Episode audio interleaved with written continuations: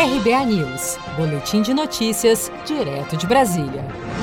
Em reunião realizada nesta terça-feira com o ministro da Economia Paulo Guedes e com o líder do Centrão, deputado Arthur Lira, o presidente da Câmara, Rodrigo Maia, afirmou que não vai pautar nenhuma proposta que prorrogue o estado de calamidade pública em razão da pandemia do novo coronavírus. Maia também defendeu a retomada dos debates sobre despesas públicas, incluindo as propostas de emenda à Constituição que tramitam no Senado sobre gatilhos fiscais e pacto federativo. Para o presidente da Câmara, é preciso melhorar a qualidade do gasto público. Nós queremos encontrar caminhos para melhorar a qualidade do gasto público. Não vai ser construindo um jeitinho para resolver os problemas de gasto público no Brasil. Só tem um jeito reestruturar, reformar o Estado brasileiro. Durante o encontro, o ministro Paulo Guedes afirmou que o governo não pretende encaminhar nenhum pedido de prorrogação do estado de calamidade pública e defendeu o limite dos gastos públicos.